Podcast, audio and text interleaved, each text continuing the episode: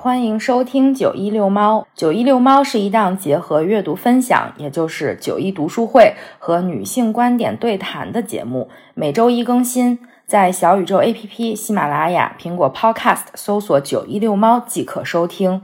如果喜欢我们的节目，不要忘记订阅和留言哦。这一期呢，我们的主题其实是承接上一期的，因为上一期我们做了一个第一季的重播嘛，我和九一讲了一下我们在二零二零年的时候录了一期关于北漂的故事，讲了一些自己，比如说租房呀，或者是在北京有什么有意思的事情啊等等，回忆了一些。但是现在距离那一期节目其实已经两年。多过去了。这一期呢，我邀请来了我的好朋友小杰杰。他最近正好有一个人生中的大转变，就是他离开了北京，他决定回到自己的家去工作、去生活。正好跟我们上一期节目有一点相关。我也还挺想知道小杰杰在家里工作生活的，比如说适应啊，或者是有什么样的感受啊，所以就邀请来了小杰杰跟我们聊一期。欢迎小姐姐，Hello，大家好，我是小姐姐。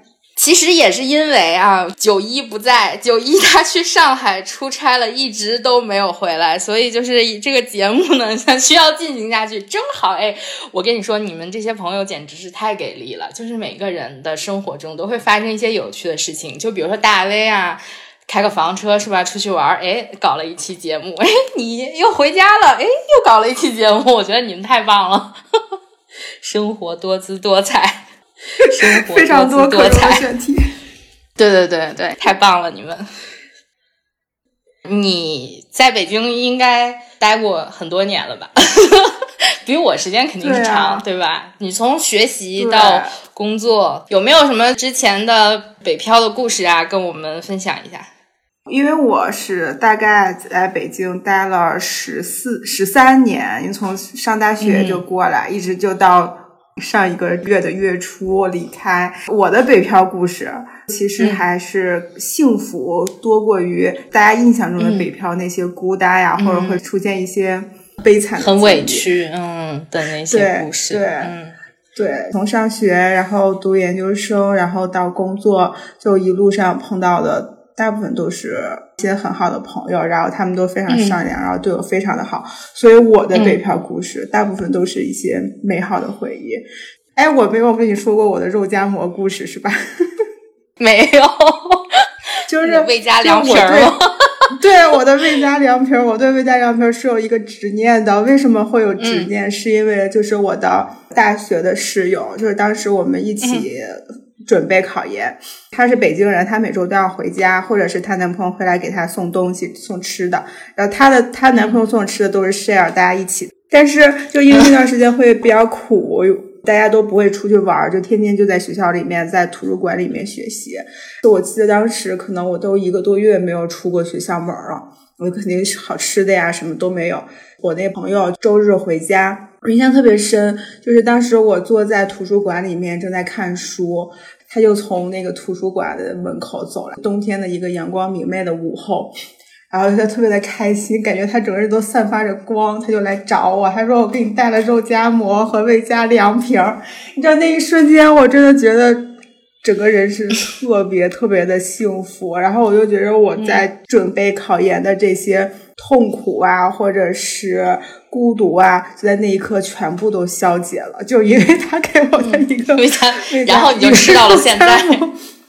对，就其实我觉着是他带给我的一种感觉吧，就所以，然后我把这种感觉就寄托在了这个食物的上面，这是一个对我来说真的是特别特别幸福的一件事儿。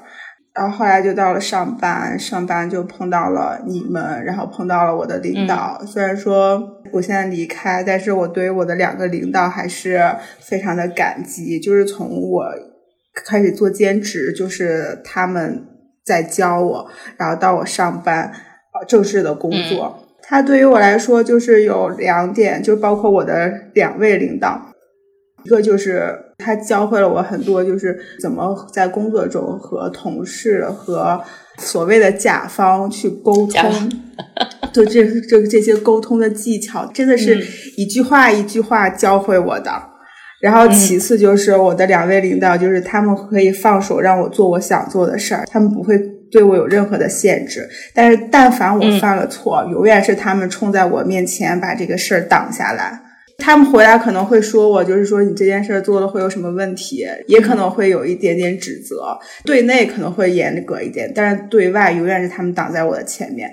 然后还有就是他们两个人的容错率很高，就他知道你做的事情做的多是会犯错的，然后你在做的过程中是可能会出现错误的，他不会为了这些错误去斤斤计较。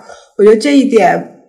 并不是这两点吧，并不是每一个领导都能做到的，所以这也是对我来说，也是我在这个公司待了这么多年的一个很主要的原因。嗯，我的北漂故事真的是开心的事儿，或者是感恩，或者是善良的人给我的一些反馈会很多。那既然这么开心，这么幸福，为什么在待了十三年后要选择离开北京呢？离开啊，其实怎么说呢？我个人来说，我是一个家庭观念非常强的人，就是我希望给我的家人多一些的陪伴。所以其实之前你也知道，我基本每个月都要回一次家，所以就回家频率极其之高。我觉得疫情期间，因为可能一些政策的原因，然后你不能回家的时候，我就看到你就非常的焦虑。对对，这也是我想，这也是我就是真正现在下定决心离开的一个原因。之前你问过我，你觉着谈恋爱距离就是疫情对恋爱的影响？其实这一点是跟家人是一样的，距离之前对我来说不是问题，但是在疫情期间，距离真的成为了最主要的问题，就是我不能回家，然后我不能回家，我的家人其实。怎么说？虽然说我跟我爸妈，我们这么多年基本是每天都会视频，每天都会有保证半个小时的视频时间，但是视频的那个距离感是非常强的。就虽然说我们都在聊天，但是他在做他的事儿，我在做我的事儿，我没有感觉我生活在这个家庭里面。这是对我爸妈，然后对我姥爷呢，我我姥爷是一个打电话三句话就会挂的人，就说我很好，你一定要照顾好你自己，没事儿了，挂了结束。他就觉着。我就很好，不需要再重复打电话来那个确认这件事儿，所以我就觉着我没有生活在这个家里，有一种这种感觉。而且随着爸妈和姥爷年纪越来越大吧，我希望给他们更多的陪伴，这也是我一个想回家的一个原因。然后另外一个呢，就还是说回到工作，我的工作其实嗯加班挺多的，而且压力也挺大的。虽然咱们两个在同一家公司，但好像并做的不是同一件事。就是我们很少加班，然后小金每一天都在加班。我都记得有一段时间，大概就是一九年还是什么，就当时咱们两个还说一起做视频什么什么的。然后那个时候就成天都在加班，每天都在加班。我现在就是有加班调休，都是很神奇的事情。对我们就是调休用不完的那种。嗯，但是我们是同一间公司。对，加班真的太多了，就会让人感觉到一种压抑感和没有生活的感觉，而且工作节奏非常极其的快，就快到嗯会让我产生焦虑。嗯，因为我们的节奏嘛，就是短。逻辑特别短，就这个事儿今天做完之后，很快就必须要要出结果的那种，然后没有结果的话就会很焦虑。虽然说这个工作完成一个阶段之后会对我有一种满足感和幸福感，但是这种感觉是非常短暂的。这个完成之后，我会很快的投入下一个工作，所以这个满足感极其的短，嗯，就没有办法 cover 我之前付出的那些加班或者是产生的焦虑。加班会多一点，是因为我对这个东西有一定的自主权，我会决定这个东西要怎么做，然后从找所谓的甲方开始，就这个事儿可以说作者没有关系了。我在这个节目里提到过 N 多次，我们是那就作者。对我们两个都是做出版的，对吧？我们把书送出去了之后，他特别满足，我一点都不满足，也没有也没有特别满足，就是因为这个事儿是从最初它出现这个 idea，就是我自己的一个想法，然后之后这个所有的这些事情都是我投入了我很多自己的想法和所谓的创意，也不可能是我自己完全十足的创意，很多是我自主权，我自己去找作者，作者什么样子的，我需要作者做什么，就是。很多我，所以你是老大，但是我们呢是就是作者是老大，因为那些人我们都招不起，所以会有一定的满足感，就是你至少在做一个自己想要就是努力想要做成的一个东西，虽然说结果有可能不尽如意啊。为什么离开北京回家？还有一个非常重要的原因，就是我没有接受自己孤老终身的一个这个状态。就是我希望我还是要进入我向往的婚姻生活，但是在北京，我就呃，因为在这么多年了，也做了各种各样的尝试，我觉得对我来说也挺难的，所以我也想换一个地方，也许会有一些不同的机会。和缘分呢？嗯，说不定，对吧？嗯，说不定。对，我想问一个问题，以我的观察也好，或者是呃经验也好吧，我觉得在呃相对来说大城市呢，大家可能结婚或者恋爱都稍微晚一点儿。嗯，比如说结婚大概三十多岁啊，或者是甚至四十岁再结婚，但是小城市的话可能会比较早一些。二十五到三十岁的时候就已经结婚了，但是你现在回家，以你这个，sorry，但是以你的年龄回家，就是你不会觉得你的缘分会更窄吗？但如果你不介意去找小的人，我也当然无所谓。我我我还是有一点介意的，就因为其实之前朋友呀或者是家人啊也帮忙介绍过一次，但是可能很多因为大家都是。比较现实，所以因为也是两个地方嘛，再加上疫情的原因，大家觉着没有可能，可能也会有合适的，但是也就没有再聊下去。而且其实现在我觉着晚婚是一个，虽然说可能大概率上北京会多一点，但是其实家里也还是有非常多的，值得一试，也许会有机会的。因为可能家，而且家里的朋友啊、家人啊都在这儿嘛。所以可能接触的人也会有不同的圈子。我觉得在北京，因为我不是那种社交型的人，大家都是一个圈子的，所以你们，我觉得我是没有办法突破这个小圈子。是，确实是。就虽然北京人多，但是圈子还是比较窄。嗯，我觉得这是大家都会有的一个问题。嗯，对。因为我是向往婚姻生活的，我就是没有办法接受一个人。我没有办法接受一个人，我觉得这是最主要的问题吧。祝你成功。所以，耶，我努力。嗯。然后还有，其实另外一个就是，虽然说我在北京待了这么多年，也一直都没有走，但是其实一直都有想走的想法。嗯。只是没有更合适的机会，或者是没有一个就那个 moment 让你就觉得我可以走了，就下定决心的那一个瞬间。你决定离开是是有了这么一个 moment，其实就是一个瞬间的事情，是吗？对，其实就像刚刚说的这件事儿，就是离开北京回家的这件事儿，其实酝酿了很久，但是下定决心基本就是在一瞬间。但是说实话，我目睹了你下定决心，它也不是那么一瞬间，它也是四五天的事儿。对，其实其实这就这个过程，就因为它也对我来说也是一件非常大的事儿。哦，从我自己内心来看，决定回来之后，其实我是在一瞬间决定了要回去，但是我是特意给了自己一个很长久的时间去考虑这件事儿，因为我害怕我自己后悔。我也很跟很多人说了这件事儿，我希望从他们的角度给我一些建议和反馈。你从各处朋友都得到了什么样的反馈呢？我先其实最早问的是你嘛，对于这件事儿，一个是稳定的问题，一个是待遇的问题。但是你非常坚定的跟我说我可以，就给了我非常多的信心。我跟你讲，我为什么说你可以，因为第一，我觉得你特别适合回家，因为你不回家就很焦虑。我可以体会到你的焦虑，就是咱们两个平时聊天呀或者怎么样的，因为疫情回不了家，然后你就每天都在看车票的这种焦虑，就实实在在的，我觉得是很焦虑。咱们两个相比，因为咱们两个还有一个特殊的原因，就是我们的家都是，就我们的老家都是一个城市。从我们两个的不同来说，就是我不愿意回家，但是你愿意回家。我觉得每个人都需要找到一个自己让自己很快乐的地方。对你，你不需要把这些，比如说什么任何地方分成一个等级或者怎么样，它没有说谁好谁坏。但是如果这个地方给你带来的是很多快乐，那你就是那你就适合回去啊。而且我觉得还有一个原因是，我觉得即便你回去了，你想再。换到换回北京，或者你换回任何一个地方，换到另外一个新的城市都是可以的。没有人说你回去了以后，就像你在北京一样，就是你一定要在北京待了。对你，你也有很多其他的选择。所以，嗯，就是很值得尝试的一个一个事儿嘛，对吧？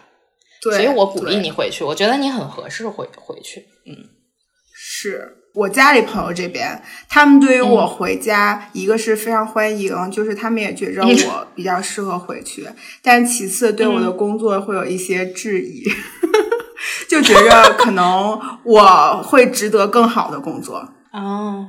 但是我觉得你现在工作也还挺好的，看起来。对对对，其实这个工作我目前来目前来看我还是比较满意的，所以我也在反复就从不同的角度去想嘛，然后就是说也问了一些人，就是对于这个工作以后要有怎样的发展，我应该再怎么样去努力，这些我都想了很多，但是就是我就害怕我自己后悔，嗯，所以说我觉得后悔也没啥，因为北京没有说不让你回来，对不对？对，也许我领导还要我。那也不至于，没准你可以去到另外其他的新的地方。我也想说，我觉得还有很多可能，就是这个不行，我还可以再去有其他的尝试，所以就觉着可以值得一试，就是这样。所以当时有合适机会就决定走。现在也回家多长时间了？一个月了吧？快？没有呢，才半个月。你有没有体会到一些在家里和在北京的不一样？我想先说一下，我每一次回家的时候，虽然就是时间比较短，但是我都会体会到一些，嗯，就是我在外面走的时候啊，就不是说在我的家里，就是走在街上或者怎么样的，我都会体会到一些有一点点不适应。我会觉得没有特别强烈的归属感，然后有的地方呢我又不认识，因为我之前可能在音频里面说过，大概就是那个。我们一起讨论那个电视剧《我在他乡挺好的》那一期，那个电视剧里面也有这么一幕，就是这个女女主人公她回到自己的家家乡的时候，她看到她去的那个商场和她朋友让她去的那个商场不是一个商场，她去的她是她记忆里的那个，但是人家说的都是已经新盖的了。就我也是属于那种，因为我们家在我离开了家之后，她搬到另外一个地方，是一个我不熟悉的街区。我第一次去的时候，我是拿着导航去的。我回我家用了导航，当时我就在想，这个给我的感觉就是，我虽然好像就是我妈是我妈，我爸是我爸，然后我姥姥是我姥姥，但是那个好像不是我的家，就是好像我是来做客的一样，甚至我还不如那个感觉特别不好。那那一个一瞬间，我都觉得我是我是一个就是没着没落的那种。你说我是来自这里的吧，我我确实是，但是我又不认识路。当时的冲击还挺大的，我在街上，然后也没有路灯什么的，我就拿了一个手机，看着手机让我往哪儿走，我就往哪儿走，没有我现在自己的家这么熟悉。从那一刻起，特别的明显，就是特别的清晰。对于我来说，就是我当时拿着手机的时候，仿佛 GPS 给我指的不是我的要去的那个地方，而是我人生的方向。就从那一刻，我觉得你就是你从心理上已经脱离了，我已经彻底的独立了。对，而且我还很早之前，我大我我每一次回家，这这种感觉就强烈一下。我我回去一次，它就强烈一次。就是我已经脱离了，嗯，我不知道中文应该怎么说，应该它就是 outgrown，我已经 outgrown this place，就是我已经长出去了，就那种感觉。我明白你那你说的那种感觉。它的直译是“长大穿不下了，增长的融不进某地了，因长大而放弃了什么什么。”我是我就是这种感觉，就是我我已经长大了，脱离了这个地方，就是它已经不再是我的那个，就是把我固定的那个东西了，它已经不能再束缚我了。我说你有没有这样的感受？就是有一些不太适应，或者是不太熟悉的地方，嗯。会有，因为虽然说每个月都会回家吧，但是其实出去的机会会比较少。所以就像你说的，就对于家里的这些这些城市的发展，或者街区啊，或者就是你说什么商场，就是我们记忆中熟悉的地方，它已经不不再熟悉了，会有这种感觉。但是它对我的感觉就是既熟悉又陌生。然后我希望，虽然说它现在陌生，但是我希望我把它重新变成熟悉的一个东西。它对于我来说还是有一定的归属感。对我父母也是，就是我觉着我在重新的认识和和我父母的一个相处。之前每次回家，我都有一种我回来是我要完成我的一个想法，就是我要陪伴他们，我要回家感受亲情。但是其实那样会会对我来说，它是有一些急躁的。如果他没有达到我的预期想法，我的内心会非常的焦虑和急躁。但是现在我真正的安定在这儿，我就是每天都在享受我爸我妈对我的一些爱，就可以说是真的说是爱呀，或者是关心啊，就是一种很坦然、很不露痕迹的那种。因为我不再焦虑，我明天就要走了，我必须要接受我爸妈对我的这些这种关心的那种感觉，你能理解吗？就我可以理解，是在大学的时候，我每次回家完了之后要走的那个心情，我不想走。对，但是我我当时的那个感觉，可能也不是说舍不得我爸妈，我可能就是舍不得家里，我不想去那个条件艰苦的地儿。我只想在家里享受。越离着那个要走的那个点儿特别近，然后你就觉得特别难受。我刚来北京的时候也是，我刚来北京的时候，可能跟你近几年的回家的频率一样吧，就是大概一个月 回一次家，或者一个月。对，我记得你之前还挺挺多回家的。嗯。对，那大概就是因为在北京总觉得有点艰苦，就觉得我已经有我自己的生活了，也那个什么了，也如鱼得水了。我可能就更，而且我习惯于自己什么事情都自己做了，而且我很享受这个的时候，我可能就不太觉得我们家人属于放养的那种。我姥姥一直觉得我能在北京独立生活，她觉得特别好，所以她反而是鼓励我的那种，就是她你一定要自己有自己的生活啊，怎么怎么样的。其实我爸妈和我姥爷也是，尤其是我姥爷，他又觉着我回家的次数太多了。他说你需要一个人就是独立的在北京生活，然后不管是适应那边的环境，还是呃去有自己的爱好，或者是有自己的交流交际圈，你就你可以，你就需要在那边好好的生活，不要总往家跑。但是是我自己单方面的，我希望多陪伴他。从生从生活上主要就是家庭吧，就是回来之后平和了很多。因为我我记得很明显，我刚回来那几天是整个人是一个很焦虑和急躁的状态，就不管跟我弟说话是，然后我妈就总会说：“我说你不要急，你不要那么急躁。”但是最近好像就没有那种感觉了。我跟我就我弟再惹我，我也会很心平气和的跟他说话。就你弟心想：我招谁惹谁了？对。所以说，我觉得回来真的让我整个人平和了很多。可能也是因为生活和工作的节奏没有那么快，然后压力也没有那么大。我觉得可能也是有一定的原因。但你刚刚也说了，你回家了之后就是和爸爸妈妈一起住嘛？就是你在北京的时候其实是自己租房自己住，或者你有室友跟室友合租等等，有什么不同吗？哎呀，不同还是非常就。就完全相反，我觉着，因为嗯，这十几年吧，都虽然说当时是有室友，然后有当时一个宿舍有室友，现在是跟别人一起合租，但是大家是没有任何没有太多的关联，就是我一个人在生活，我一个人在过我自己的生活，所以就会更多的是自由，就没有人管我，我可以想做我任何想做的事儿，比如说我可能晚上去看个演出，很晚才回来。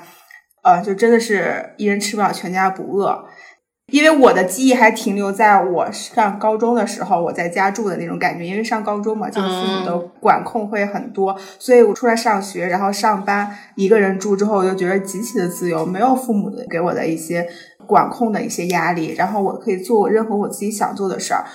就比如说，我白天我就想躺在床上，我就可以躺在床上，但是我家是不允许的。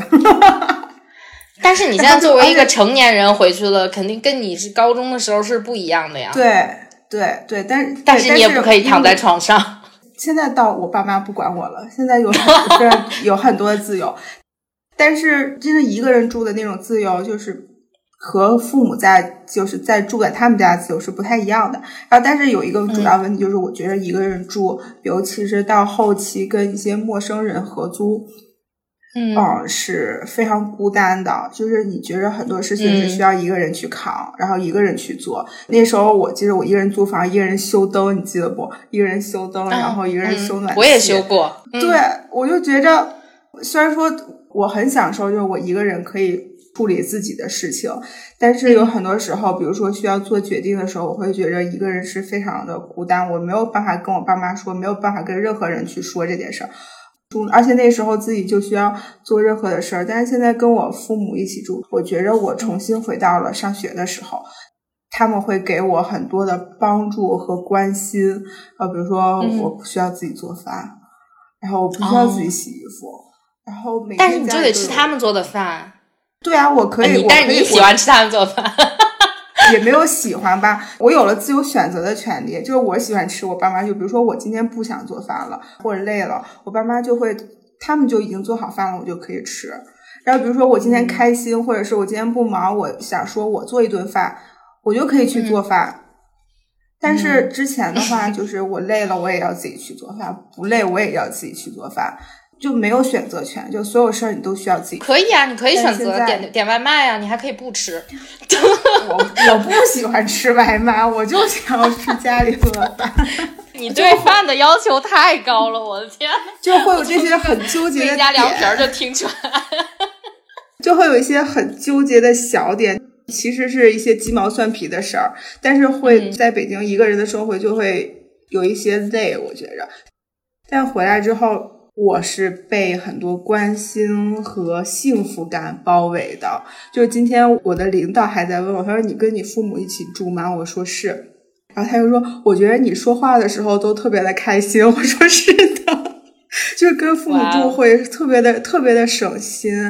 你也在参与他们的生活，他们也在参与你的生活，有那种非常足的安全感，还有幸福感是非常多的。”因为我回来才两周多嘛，处于一个蜜月期，我觉得，所以就他们也没有烦我，我没有烦他。但是我觉得有一个问题，就是回来之后，虽然说有很多幸福感，但是其实自己的时间，就自己单独相处的时间是略微的少了一点。现在基本每天，因为我工作也不忙吧，我都会有半个小时到一个小时的时间陪我爸妈看电视或者聊天，就是享受所谓的家庭生活。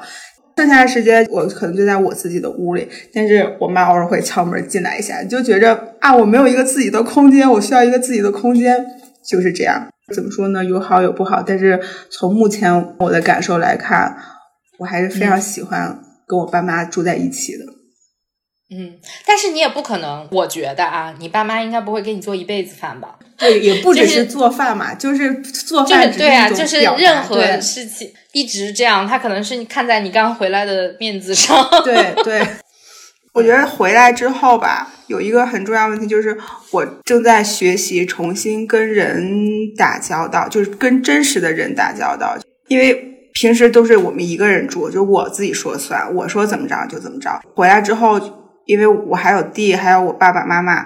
就我会要跟他们一起相处，其实会有怎么说很多的不适应。就我想这样，或者说你的身份上有一些转变，对吧？对，比如说，因为我一个一家之主，然后变成了一个是依附于一家之主的人，也也不是依附吧？我觉得就需要变成了一个小，需要重新的磨合。对，需要对需要重新的磨合。我需要去适应他们的一些习惯，然后他们可能也需要重新适应我自己我的习惯。确实，因为你离开家很长时间了，对，特别久了。我回来之后，他们有很多的不适应，然后我自己有很多的不适应。就从我自己来看，我真的是需要重新跟人打交道。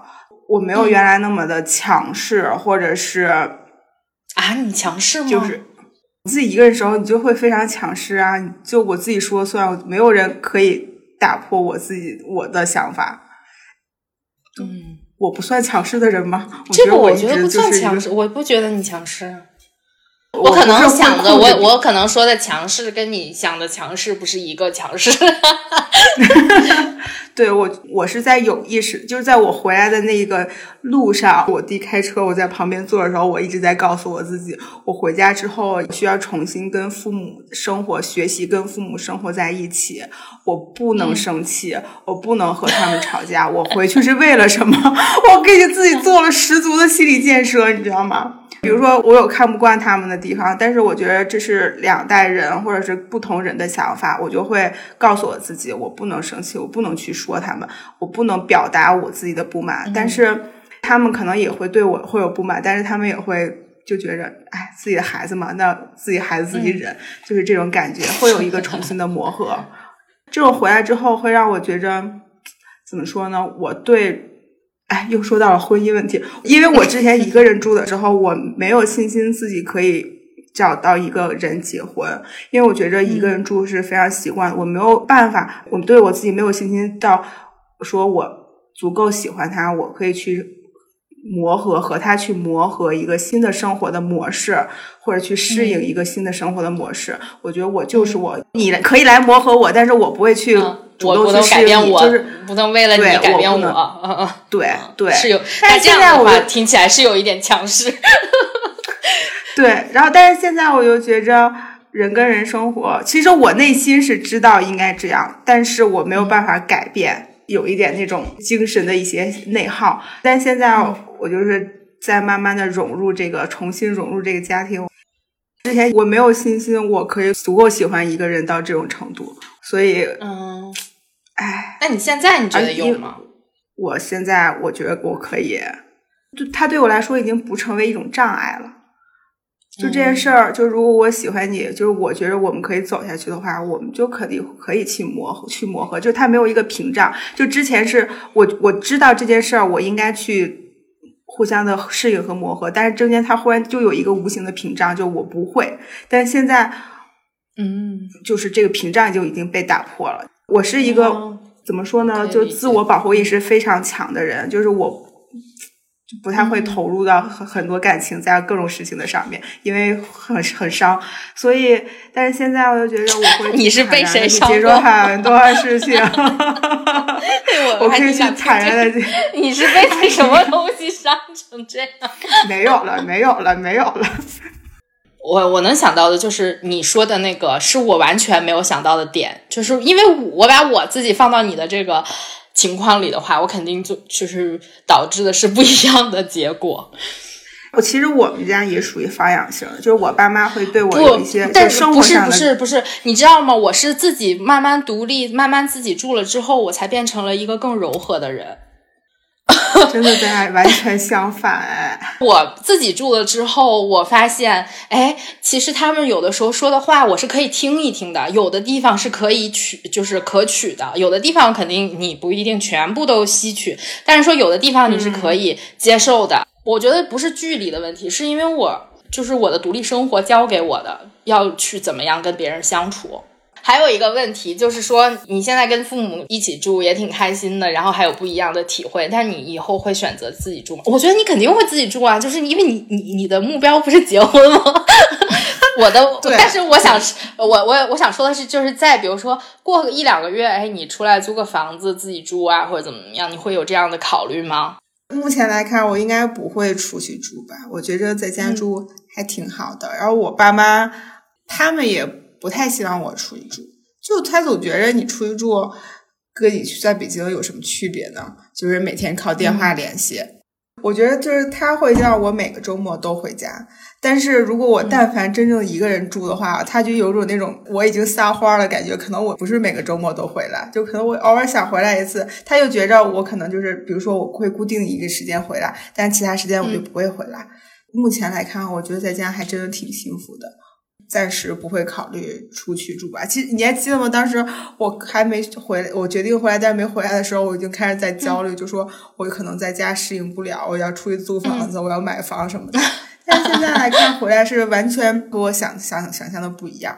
我现在真的没有办法想象我一个人住的那种感觉。我现在觉得我那时候好可怜呀，就所有的事情都需要我自己一个人去 处理，哎，真的很累。哎，但是我觉得自己住的时候，每学会一件事，还都挺有成就感的。就比如上周我那个颈椎疼，我不是自己去医院嘛，我妈还问了我一句，说要不要来北京陪你？我说不用，然后我说自己去就行。然后我自己去第一天，第一次去的时候，其实我还是不太熟，什么挂号什么的也不会嘛。然后。第二次去的时候，我就所有的事情，什么拍片子什么的，我都可以自己。溜溜的。我当时觉得，对我当时觉得我太牛逼了吧，就是自我感觉特别良好，感觉甚至颈椎病都好了一半儿。我也会有，就是你跟你就在沉浸在那个事情里面的时候，你就会觉着很有成就感，因为你可以自己做。但是回过头来让我现在想，我就觉着，哎，我当时真的好可怜。其实我从小就是家人照顾会更多一点，那时候真的是衣来伸手，饭来是啊，那是小时候。但是你现在是一个成年人，那肯定得对你的要求是不一样的呀。但我现在也是这个样子。已经回归小时候了。对，就我现在回来，我现在回来之后，我就觉着，就是在北京的这十三年是消失的。我现在重新接上了我高中的时候的那种生活啊，但是我爸妈对我的管控更少了。但是从生活的照顾、生活起因为你爸妈没有空缺十三年，人家还是连着的，只是 只是你接回去了。对我真的有这种感觉，我的朋友对我的感觉也是这样。我回来之后，我们一起吃了一顿饭，然后自此之后，我真的就觉着回到了高中的那种感觉。嗯，你从北京回家和你从北京，比如去了一个，比如你去了杭州或者去了南京等等，这肯定是不一样的一个体会，因为你在那边没有你的社交圈子嘛，相当于你没有熟人，然后你一切都要从零开始。我之前也问过九一这个问题，就是说你在北京，就是我们上一期重播的那个节目里面，就说我不知道他现在有什么变化啊。就是之前 以之前的那个回答，就是他可以去，他觉得他可以去其他的地方，比如说去上海工作呀，或者是去哪个地方工作，嗯，也都可以接受。但是对于我来说，想一想会觉得比较难，因为你在其他地方没有你现在的这个。社交网络吧，算是，就是你没有这么亲近的朋友，或者是你去了一个新的地方，哎，它也不是你的家，也不是北京的时候，是完全陌生的。现在你要让我回想起，比如说我当年在波士顿的时候，我也是觉得自己，我没有觉得自己很可怜，我觉得自己挺牛的，因为我现在做出来那些事儿，我觉得那些我在我那么小的年纪就办了那些独立自主的事情，现在想起来真挺牛逼的。你要是让我现在再去干那些事儿，我不一定能干出来。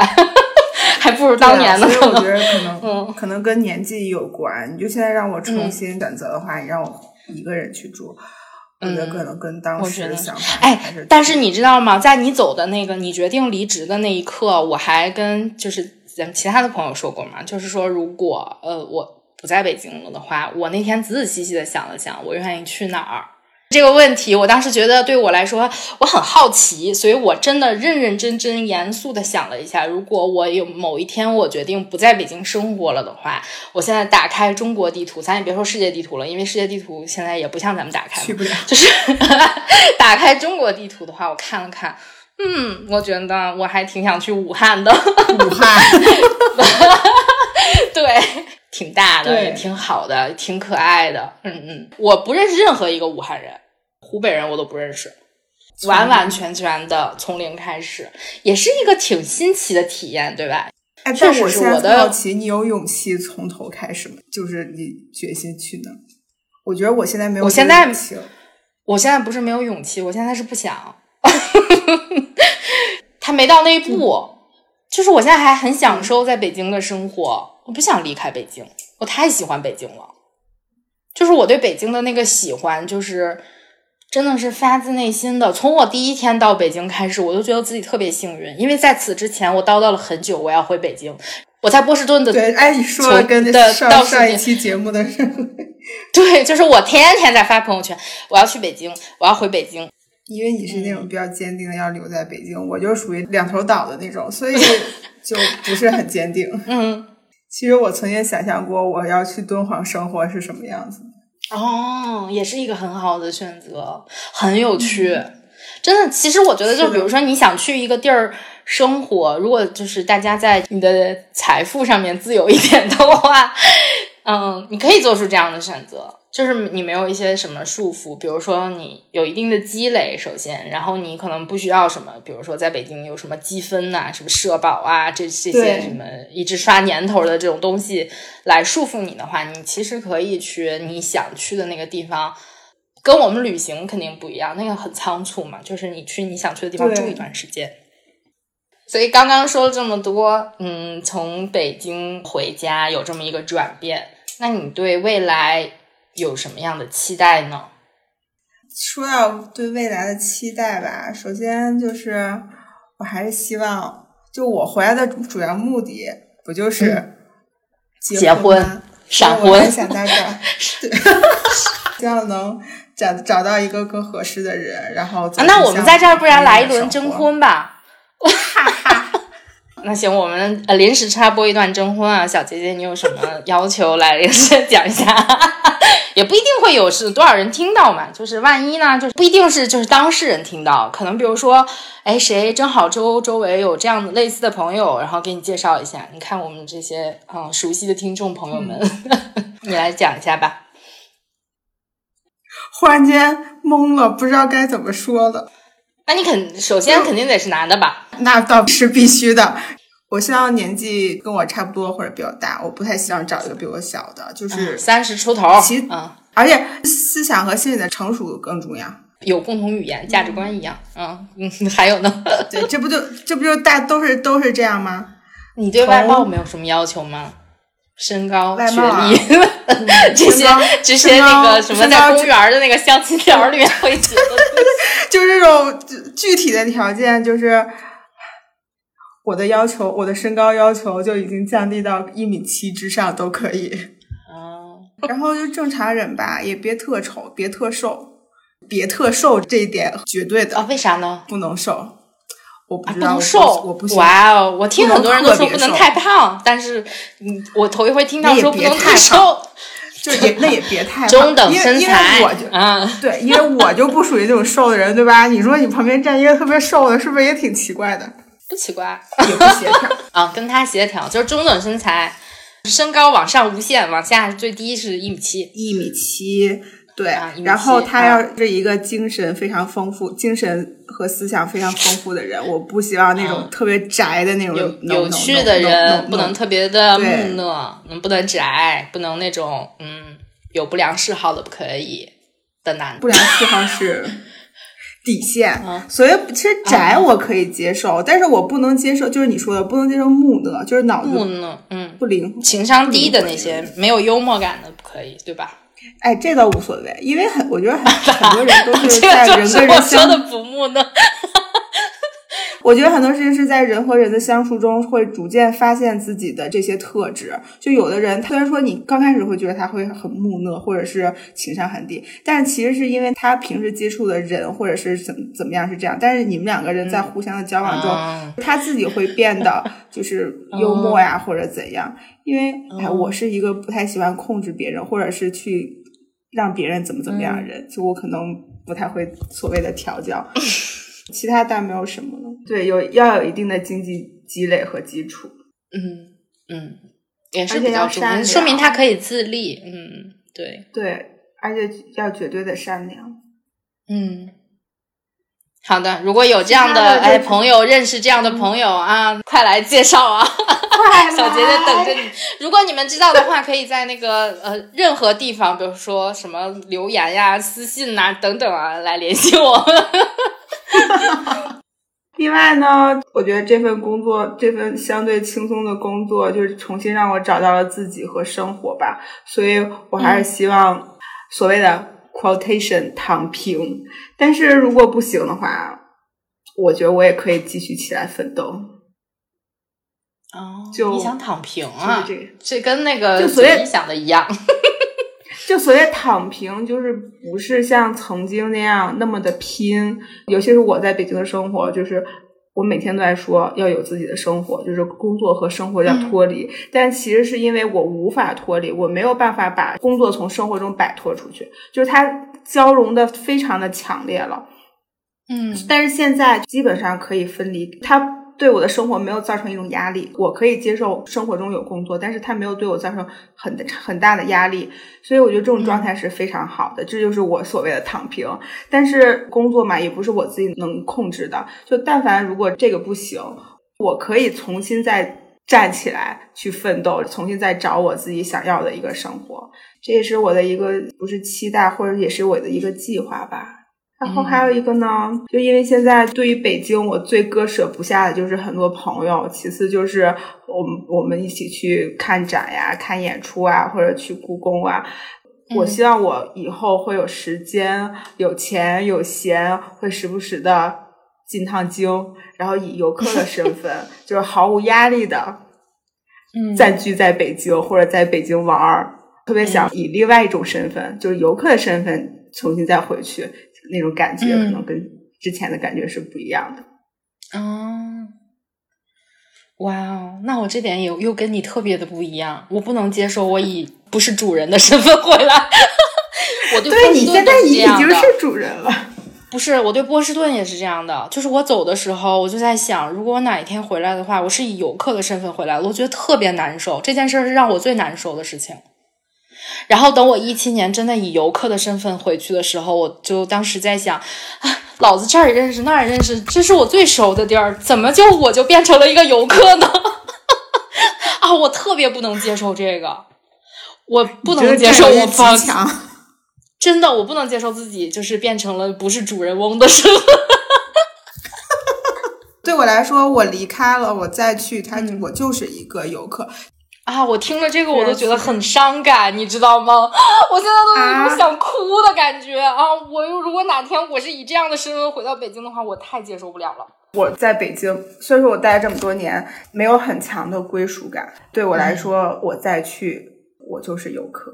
我好像到哪儿也是这个样子。就随遇而安嘛，我在这生活着，我这就是我的家。我离开了，他就是我的一个过客。然后就是期待我好好在家，我妈不要烦我，我不要烦我妈，和平共处很重要。嗯，其实也影响了你的心情。我觉得我爸妈为我改变也挺多的。我刚回来的时候，我们也会沟通会比较多。我不希望他管我太多，我希望有我自己的时间。然后不希望我们彼此成为互相消耗的那种呃父母和孩子的那种关系，所以还挺好的。但其实我觉得，嗯嗯，现在就是别人都在说。就是尤其近几年吧，就是一线城市其实压力还是比较大，尤其是对年轻年轻人来讲，无论是九九六呀，或者是买房的压力啊，等等，婚恋的压力啊，各种各样的压力，可能都在呃一线城市体现的特别特别的明显。有很多人其实也想过，比如说我离开这里，而且我觉得现在，比如说九五后或者是。零零后可能想更开了，他们可能更灵活一些。就比如说，哎。大家有不同的选择，我去过田园生活呀，我去过什么样不一样？他们可能会有更加新奇的那些想法。大家并没有把注意力全部聚焦在这个是北上广身上，然后就是确实有很多人在这儿积累了一定的，比如说工作经验或者是一定的财富之后，大家决定哎离开这里去过自己那种向往的生活。但是可能也有一些人还在挣扎，也没有说有这么一个契机。你有你所谓的这个 moment 让你离开这里，就是你有没有想对这些人说的？比如说他在碰到这样的时刻的时候，或者在压抑，或者是压力或者郁闷的时候，有没有什么想对这样的朋友说的？我就特别想说，我刚入职第一天，我领导跟我说的一句话，他就说，在生活跟工作中，你会遇到非常非常多的困难和不开心的事儿，但是这些事儿只是一个过程，它迟早会结束的。在结束之后，你再回头看，你会发现这些所谓的 suffering 对你来说都是一种回馈，或者是你应该感恩他们，就是他会给你带来很多的成长吧。其实这句话一直。都是我坚持，就是尤其在工作中和生活中坚持这么多年来的一个，我觉得是一个精神支柱。因为我不管遇到什么事儿，我都会想它会结束的，可能就在下一刻。这事儿结束之后，我在想我现在的这种状态的时候，我会非常的，首先是坦然，其次可可能真的会感恩这有这段时间。但其次呢，就是不管待在哪个城市吧，就是要享受在当下。你也懂我的焦虑，就很焦虑，但是我还是会，还是很享受，就是待待在北京的生活。虽然说我会，我会想回家，但是真正的有一个机会的话，做了这个决定，决定回来，然后就不要后悔。其实我一直在劝我自己，说我一定不要后悔。但是真正回来之后，我发现我不是在劝我自己，而是我真的没有在后，没有后悔。嗯，到目前为止没有后悔。嗯嗯，所以就。就还是享受当下吧，就不管是开心不开心，只要你享受在在这个状态里面，嗯嗯，就还都是挺好的，也挺幸福的，我觉着。因为我们在这个选择上面，其实很明显的代表了两种人。但是我觉得，嗯，就是你做不同的选择，你回家也好，待在你在的这个大城市，我们说的大城市也好，就是说，只要是你重新的选择，对自己做的决定，就是你的自由意志，没有别人强迫你做这样的决定，只要是你自己愿意的，让你自己开心的，你在哪里都可以。就是它没有一个，比如说哪儿好哪儿不好，就是北京比什么什么地方好。没有，我觉得他没有任何一个，他只是说，对对，就是北京对于你来说可能是一个比较好的选择，这个是因人而异的。你只要是自己做的决定，你去哪里都是让自己开心的，遵从自己的内心，然后保证你的心理健康，这是一个很重要的。还有一个，我觉得是你无论是从哪儿到北京，或者从北京回到哪儿，对于我来说不是一个单向路。就是说我不是说我到了这儿之后我就不能挪窝了。你以后比如说你觉得北京又有一个 更好的一个契机或者怎么样的，你还可以回到北京。这个我觉得没有什么，对，不是说我在这一刻后悔不后悔啊，这这种问题，你并没有说你现在回到了一个地儿，你就固定在那儿永远不动了。这也不可能，即便你有了自己的家庭或者怎么样的，你都可以搬到你任何想去的地方。我觉得这都没有问题。如果你把你想去的那个地方变成了你一个禁锢住你自由的地儿，你只能在那儿生活，那你肯定是不开心的。你只有在一个非常放松的状态，对你才能通向下一步，你知道吗？这个就是有一个特别形象的。图像，如果你们看过《哈利波特》的时候，《哈利波特与魔法石》电影最后一幕就是他们走那个不同的关卡，然后不同的教授设置的关卡有一个就是那个魔鬼网，然后你只要是被那个植物卷起来了，如果你一直挣扎、奋力挣扎，它会越捆越紧，但只有你放松的时候，它才会把你放开。你所以我觉得每个人在你生活的这个空间里，应该是一个特别放松的状态，这样你才会通向下一步。这样才能保证你的健康吧。嗯，我们做决定的时候，虽然会考虑很多因素，可能不只是自己的，可能还会考虑父母啊、朋友啊，或者是工作。但是至少它是你自己做的决定，不是别人替你做的决定。我觉得这是非常重要的。嗯，而且作为一个成年人来说，我觉得你可你有这样的能力做这个决定。无论你现在在生活的任何一个状态，只要我觉得你是有成熟的想法，然后你考虑周全，不是说一时冲动，这些都可以。在任何一个地方，我相信大家都可以活得很好。所以也不是说什么逃离北上广吧，我觉得北上广没有什么可逃离的。只要你不愿意的话，你就可以离开这个地儿，在其他的地方继续自己的梦想也好，发展也好等等。然后你如果愿意在这里继续奋斗的话，你完全可以。没有什么让你很纠结的，你就是乐意留在这儿，那你就留在这儿。就是我觉得这也不是一个什么大潮流啊，或者怎么样的吧。就是大家都考虑周全，为自己想就好。是的，那这期节目就到这里了，感谢小姐姐来跟我们分享她离开北京的故事。希望我明年之后还有还是这种想法。对，我们可以做一个 follow up，等明年的这这一天啊，八月份，然后再问问小姐姐，哎，你是生活中有什么 update 呀？你如果小姐姐有这样的好消息的话，我会第一时间在我们的博客里告诉大家。这期节目就到这里了。如果大家对这个话题也比较感兴趣，有跟北京有关的故事呀，或者说自己也离开了北京去其他地方发展等等，都可以在留言区跟我们留言。如果你喜欢听我们的节目的话，也可以在小宇宙 APP、苹果 Podcast、喜马拉雅上订阅“九一六猫”，搜索“九一六猫”，各大平台都可以。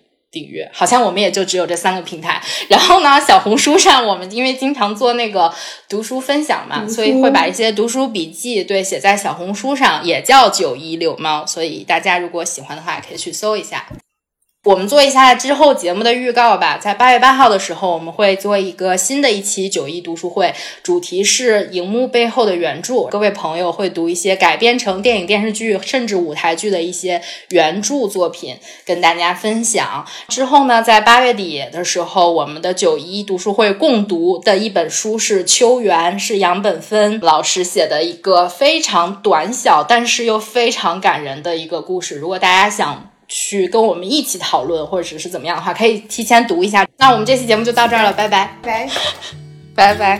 拜我们都曾经寂寞而给对方承诺。